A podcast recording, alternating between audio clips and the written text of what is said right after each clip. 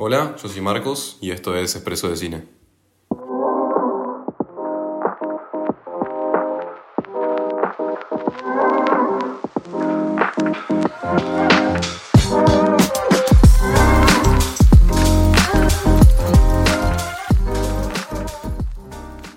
Bueno, hoy estoy muy muy entusiasmado porque quiero anunciarles este nuevo proyecto de podcast que tengo.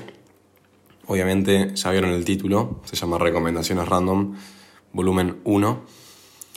Y básicamente va a consistir en yo dar recomendaciones de pelis que me hayan gustado, sin importar mucho si son nuevas o viejas, sino más bien como si las vi hace poco y me gustaron, como recomendarlas. Eh, y hacerlo como dentro de las categorías de cinco diferentes géneros. O sea, no decir recomendaciones así tan al azar, sino coordenarlas por género. Y los géneros que, que, que voy a usar son cinco y son crimen, el segundo es comedia familia, el tercero es acción aventura, el cuarto es suspenso y el quinto es drama. Y bueno, y así voy a ir diciendo una película para cada una de estas categorías en cada episodio. O sea, hoy va a haber cinco películas recomendadas, una para cada género. No sé si ya como me mezclé un poco explicándolo a, a este nuevo, a esta nueva idea, pero básicamente va, va a ser así. O sea, y lo voy repitiendo a la medida que tenga ganas, básicamente. Así que, bueno, empecemos. Crimen. Bueno, la primera peli que voy a recomendar de la categoría de crimen es una peli que a mí me encantó y creo que es una de las películas que primero me enganchó con el cine. La vi hace unos años cuando era un poco más chico. Se llama Game Night, es una película que salió en 2018. Y esta peli la quiero recomendar porque es la película perfecta pochoclera, o sea, es la mejor película pochoclera que vi en mi vida, o sea, me arriesgo a decir eso. Quería empezar con todas las recomendaciones, es una película que me encantó y quizás no se la valora tanto como para mí debería valorarse. Es una película re divertida, que es como bastante, como que combina bastantes géneros, por eso dudé en ponerla en, por ejemplo, comedia, familia, porque también entraría en esa categoría también perfectamente. Pero es una película que combina como el misterio, eh, como el misterio, el, humor y excelentes actuaciones y hacen que esta película sea un- una bomba, la verdad, es increíble. La película básicamente trata sobre Max y Annie, que los interpretan Jason Bateman y Rachel McAdams. Son una pareja ideal que nada, tienen un grupo de amigos y se juntan todas las semanas a jugar juegos de mesa, básicamente, a jugar juegos eh, de noche, por eso Game Night.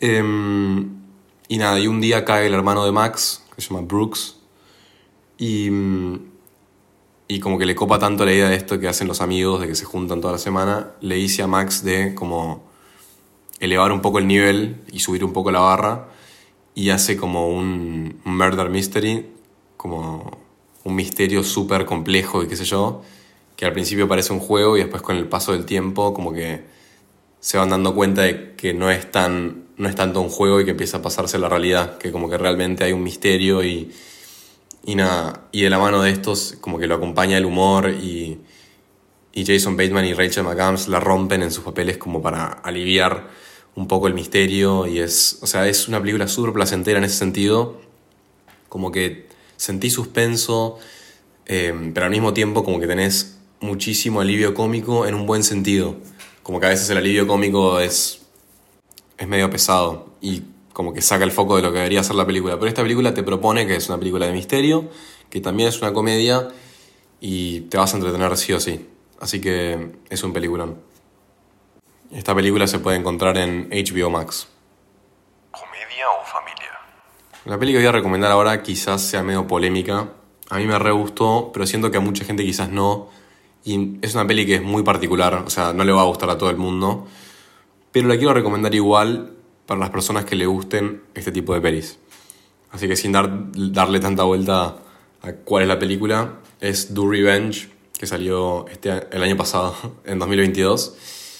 Em, es una película que la protagoniza Camila Méndez y Maya Hawk, medio que me, me interesó por eso, más que nada por Maya Hawk, como siempre me, me llamó la atención y como que cada vez está rompiéndola más. Después de Stranger Things y como, no sé, ya siendo como la hija de actores tan conocidos, siempre me llamó la atención Maya Hawk, entonces como que siempre estoy atento a, a qué es lo que saca y como... Y también verla evolucionar como actriz, a pesar de, su parentesco. Pero bueno, antes de que me olvide, quería decir qué trata básicamente la película. La peli trata sobre Maya Hawk, que es, es una chica de 18 años, o 17, no me acuerdo, que está entrando a un colegio nuevo. Es una chica que en general se cambia de colegios, como que nunca pudo encajar en un, en un colegio y como que está cambiándose por última vez antes de terminar. Y es como una chica rara, qué sé yo, y como la peli muestra cómo conoce a Camila Méndez, el personaje Camila Méndez, que como que le ayuda a encajar y se hacen amigas y, y se dan cuenta de que se pueden ayudar a ellas mismas para cobrar venganza con, con como los enemigos que tienen dentro del colegio. Eh, quizás lo expliqué medio confuso, pero como que cada una de ellas se ayuda para cobrar venganza con la gente que tiene ganas de cobrarles venganza. Básicamente es eso. Em, entonces es medio como parecido a lo que sería tipo un Mean Girls, algo así como... No sé, se traslada mucho de esa, de esa energía que tenía en películas como Mean Girls o las chick flicks de los 2000, como ahora. Creo que eso es lo más positivo que tiene la película. Como que logra mucho trasladar todas esas cosas que son atemporales, que son timeless, de antes y las mueve a, a la generación Z. Es como la Mean Girls de, no sé, una chica que ahora tiene 14 años. Por eso me pareció muy positiva y lo vi con esos ojos y como que me re gustó. Quizás a muchas personas le parezca tipo cheesy o como grasa la película, como, no sé, muy, muy cringe, ni idea. Y puede ser, puede ser, pero como intenté mirar a, pesar de eso la película y como atravesar eso, y, y es una gran película. Hay como muy buen desarrollo de personajes, es, están todo el tiempo cambiando los personajes y es algo que se logra bastante bien. Eh, y no es el típico chick flick, o sea, como que le agregan este toque nuevo. Así que es una gran película y como... Y creo que como ya dije, está en Netflix, es una producción original de Netflix, así que se puede encontrar ahí. Acción o aventura. La peli que voy a recomendar ahora, a mí me encantó, creo que tuvo muy buena recepción también. Se llama The Suicide Squad con The antes, muy importante eso. Es el reboot o remake o secuela, no sé muy bien qué es, de mm, Suicide Squad, de la Suicide Squad de 2016, que fue un desastre de película, bastante chota la verdad. Pero esta es muy, muy buena. Es de las mejores películas de acción que vi. Es como una especie de acción, aventura, comedia. Eh, la dirige James Gunn, que para el que no sabe, James Gunn es el que ahora está eh, como al tope de DC. Es como que de DC Films, creo. Como que está manejando todas las películas de DC que vienen ahora en el futuro. Eh, es un crack total. Gran director, dirigió 300, eh, dirigió Watchmen, es, y bueno, y Guardianes de la Galaxia. Para mí es brillante. Y, y nada, hace esto que yo ya había dicho en el, el episodio del género superhéroe que grabé. Es como que revoluciona un poco el género de superhéroes muy para bien. Le da un toque distinto, tipo, no es una película de superhéroes, sino que también es como una película de atraco eh, que tipo es graciosa, eh, es muy linda visualmente y nada, es una increíble película. Creo que lo positivo de la peli es a nivel estructural, como que nunca te esperás lo que va a pasar, siempre te, te sorprende y creo que eso es algo que a veces falta mucho en películas de superhéroes, como que siempre medio que tanteas lo que va a pasar o sabes lo que va a pasar. Eh, no estoy diciendo que todos somos conocedores de lo que va a pasar en una película de superhéroes, pero como que sabes qué esperar. Y acá no tanto, como que te sorprende todo el tiempo. Quizás como usando el gore o el gore como herramienta. Y no solamente eso, porque no se trata solamente de mostrar sangre y que tipo todo explote, sino también como personajes súper divertidos y vibrantes, como cada uno te muestra algo y, y son divertidos. Yo los describiría así, porque no solamente son vibrantes, sino que como te reís mucho de ellos y, y los chistes son muy graciosos, cosa que también falta un montón en películas de superhéroes. Tipo, a veces te describen películas de superhéroes como acción, comedia, pero no son realmente eso. Y acá sí, tipo, me pareció realmente una película que es de acción y también, tipo, te reís bastante. Em, nada, la historia es muy divertida. Y eso, para mí es el elemento, el elemento de sorpresa que lo que más destaca de esta película. Y visualmente también, ya lo dije, pero visualmente también es muy linda y se distingue. Así que, por favor, vean, tipo, es la mejor película de DC para mí hasta ahora. O sea, sacando tipo de Joker y de Batman, que son como fuera del universo de DC. Em, es la mejor para mí esta del universo. Así que véanla, está en HBO Max. Y nada, pasemos a la siguiente recomendación. Esta peli la vi este año. Eh, es una película que tipo no esperaba mucho de ella, pero me encantó. Tipo, es esas películas que de la nada uno la ve y no esperaba nada y lo sorprende. Se llama Ten Cloverfield Lane. Es una película de suspenso del 2016 que pertenece a esta saga de Cloverfield. Son tres películas. La primera es Cloverfield, después es esta, después como hay dos más o una más.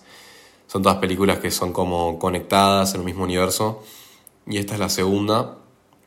No hace falta ver ninguna de las anteriores ni las próximas porque son como películas conectadas, pero que no son secuela y precuela entre ellas, sino que están juntas en conviviendo en el mismo mundo. Esta película la dirige Dan Trachtenberg, quizás a alguno le suene, es el que dirigió Prey este año, que es la precuela de Predator. Yo todavía no la vi a esa película, tengo muchas ganas de verla. Pero bueno, la dirige ese mismo pibe y la escribe Damien Chazelle. Y para mí lo que más destaca de la película son las actuaciones realmente. A mí Mary Elizabeth Winstead es una actriz que quizás muchos no, no la reconozcan mucho, a mí me encanta. No sé por qué, tiene como un magnetismo que a mí, no sé, me, me encanta. Y John Goodman la rompe. John Goodman sería como el antagonista o la fuerza antagonista de la película, porque no es un antagonista. La película trata sobre eh, Mary Elizabeth Winstead, el personaje de ella que se llama Michelle, que está manejando por la ruta y choca y le agarra una conmoción, se desmaya, no se acuerda de nada y se despierta en un sótano y está John Goodman, el personaje de John Goodman, que se llama Howard, que le empieza a explicar que en la superficie hay un virus alienígena que estaba arrasando a todo el mundo y que ella ahí iba a estar a salvo. Entonces como primero Michelle está como muy duditativa de lo que está pasando y después empieza a dudar de si lo que decía Howard era verdad o no. Y en la medida que pasa eso, ella, ella se quiere ir y Howard no la deja porque puede infectar a todo el, todo el sótano. Entonces, como que se empiezan a dificultar, a dificultar las relaciones entre ellos. Y nada, así como que empieza a subir la tensión. Es una película de mucho suspenso. Es lo que se le dice contained thriller, o sea, como película de suspenso pero contenida, porque pasa en solamente una ubicación. Es todo en el sótano. Entonces es como vos vas conociendo este lugar y conociendo a los personajes cada vez más. Y creo que es uno de los tipos de suspenso que más me gusta. Estoy como con muchas ganas de ver más películas de este tipo. Eh, es una película súper, eh, o sea, te da como mucho, mucha ansiedad y, y nada, súper divertida. Además, es bastante cortita, cosa que a veces me parece muy positivo de las películas. Cuando una película logra como mostrar muchas cosas en poco tiempo y que ninguna escena sea al pedo, que todas las escenas valgan la pena, me parece algo que es a destacar siempre. Eh, ahora como creo que si alguien me pregunta cuál es mi película preferida, yo diría Black Swan, porque hace mucho eso. Eh, Black Swan, el cisne negro, que la dirige Darren Aronofsky y la protagoniza Natalie Portman.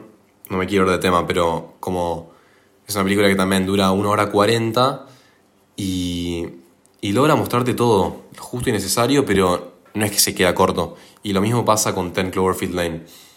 Así que, nada, eso también es algo que, que está muy bueno. También es una película que a veces tipo, no te da para ver una película de dos horas y media, querés ver algo más cortito, puedes ver esto. Es una película que está en Prime, en Amazon Prime Video, así que se puede ver ahí. Drama. Bueno, finalmente quería recomendar una peli de drama. Esta peli es como ya creo una película de culto.